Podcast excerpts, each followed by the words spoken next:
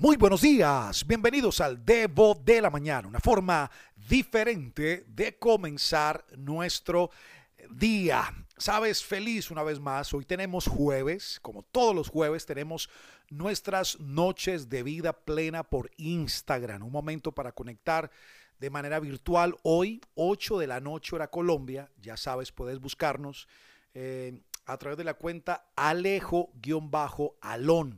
Allí puedes accesar para que puedas ver el contenido de estos días. Anoche tuvimos un en vivo. Hemos tenido dos en vivos las últimas dos noches, así de improviso. El de anoche quedó extraordinario, tienes que ir a verlo. Pero hoy vamos a celebrar algo muy especial a través eh, de la transmisión que tenemos. Es reunir gente de diferentes lugares del mundo y hacer la cena del Señor. ¿Sabes? Jesús estableció el hecho de poder hacerla como un evento conmemorativo, de poderlo celebrar. Así que quiero invitarte para que hoy prepares la copa, el vino y el pan. Levantemos al Señor este tiempo y celebremos anticipadamente por aquello que en medio de los días más hostiles de la tierra, gente de fe como tú y como yo podemos salir adelante. Así que prepara en familia este tiempo muy especial y vamos a celebrar hoy 8 de la noche que va a estar buenísimo. Sabes, estos días... Uh, Creo que cada debo ha sido efectivo y ha llegado al corazón nuestro. Pero desde anoche tengo algo en mente. Hebreos 11 dice que por la fe o es por la fe la certeza de lo que se espera y la convicción de lo que no se ve. Así que la tarea de hoy, si podemos decir así, es que tenga la oportunidad de ir al Nuevo Testamento, buscar allí la carta a los Hebreos, te ubicas en el capítulo 11 y comienza a leer Hebreos 11. Habla acerca de la fe como la certeza, como la convicción, pero es un cuadro de honor de hombres y mujeres que lograron, que alcanzaron, que concretaron, que tomaron acciones, pero el elemento poderoso en ellos, ¿sabes cuál era? La fe. Habla de Moisés, habla de David, habla de Abraham, habla de tantos hombres y mujeres protagonistas de su tiempo por la fe. Y tú y yo somos gente de fe, no se te olvide.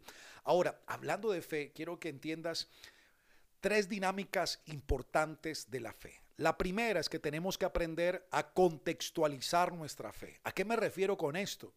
Que muchas veces escucho, y me he escuchado a mí mismo en algún momento de la vida, usar la fe, hablar de fe y decir cosas que Dios va a hacer, pero en modo futuro. ¿No han notado que decimos, es que Dios va a hacer algo en mi casa? Es que estoy seguro que en algún momento Dios va a tocar a mi esposo. En algún momento más adelante Dios va a hacer un milagro en mi familia, en mi matrimonio, en mis finanzas. Y parece que todo lo bueno de Dios, todo lo extraordinario de Dios fuera de manera escatológica o apocalíptica para mañana. Pero sabes, una dinámica de la fe es que la fe es para el hoy, para el ahora y para el ya. Yo quiero invitarte a partir de hoy mismo, a partir de este momento, a partir de la hora, a partir del ya, a comenzar a usar la fe ya mismo. hablar la fe en el ahora, en el hoy, en el ya. No es mañana, no es en algún momento, no es en, en otra ocasión, es hoy, es ahora y es ya, porque la fe funciona en el presente. Dos, la fe nos lleva a aprovechar las oportunidades. Sabes, creo que lo que más hemos dicho en estos días es que tiempo y oportunidad nos acontecen a todos nosotros. Pero sabes, una de las particularidades de la fe o de las oportunidades es que se manifiestan en momentos adversos. Quiero que cuando leas Hebreos 11 tengas en cuenta que va a hablar acerca de los padres de Moisés, que por la fe no temieron al decreto de Faraón, sino por el contrario, vieron al niño que era hermoso y se levantaron para aprovechar la oportunidad. ¿Sabes cuándo nace Moisés? Nace en un momento donde Faraón estableció un edicto de muerte para todos los niños hebreos que naciesen. Así que Moisés es parte de esta larga lista de niños que una vez afuera del vientre de mamá estaban prácticamente destinados a ser asesinados a morir, pero cuando los padres de Moisés tienen al niño en los brazos, la Biblia va a decir en Hebreos que lo vieron que era hermoso y esa hermosura hizo que tomaran el momento para no tener temor, sino que lo escondieron prácticamente. ¿Y sabes qué significa la palabra hermoso en el original? En el griego es la palabra stock y traduce tres cosas. Hermoso de belleza, tesoro y oportunidad. ¿Sabes qué vieron estos padres en la vida de este niño? más que un gordito de cachetes lindos, vieron la oportunidad de Dios para la salvación de una nación. ¿Y cuando nace esta oportunidad? ¿Cuándo aparece esta oportunidad? En el peor momento de los hebreos frente a un escenario egipcio. Los quieren matar a los niños. Así que sabes que nada ni nadie acabe con el sueño de Dios que hay en ti. Que nadie mate el Moisés que Dios plantó dentro tuyo. Las mejores oportunidades de Dios vienen muchas veces disfrazadas de imposibilidad. Decíamos, imposible, sin salida ¿sabes? Pero es aquí donde gente de fe como tú y como yo vamos a ver las oportunidades, vamos a accesar a ellas y vamos a llevarlas a la concreción, vamos a establecerlas como una verdad a fuego en este tiempo. Y número tres, ¿sabes una dinámica importante de la fe? La fe muchas veces pasa por encima de la razón. Hay gente que no obedece a Dios porque razona tanto que tiene serios problemas para que cuando escuchan una palabra de Dios, la obedezcan. Vivimos en un mundo donde nos enseñaron esta palabra. Es que hay que ser realistas. Entonces todo el tiempo escuchamos gente diciendo que hay que ser realistas. Y si tú y yo vivimos por la realidad de este planeta, pues diría yo, apague y vámonos.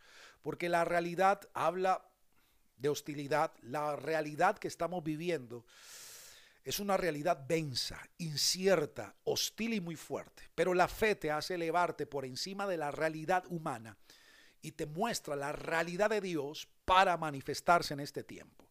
Sabes, los malos tiempos del hombre son los buenos tiempos de Dios para que la gente de fe se manifieste y crea. Sabes, el mejor ejemplo es un hombre llamado Pedro, pescador por excelencia, conocedor del arte de lanzar la red, la Biblia va a contar que un, día, después de haber lanzado la red toda la noche, no pescó nada.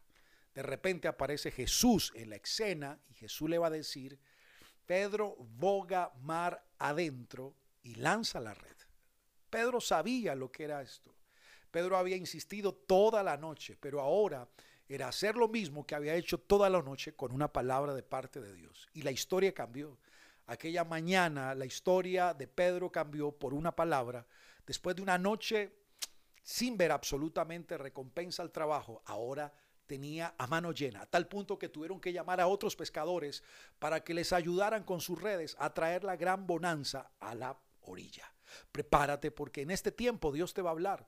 Y es aquí que cuando Dios te habla, muchas veces la razón te va a decir, es que hay que ser realistas.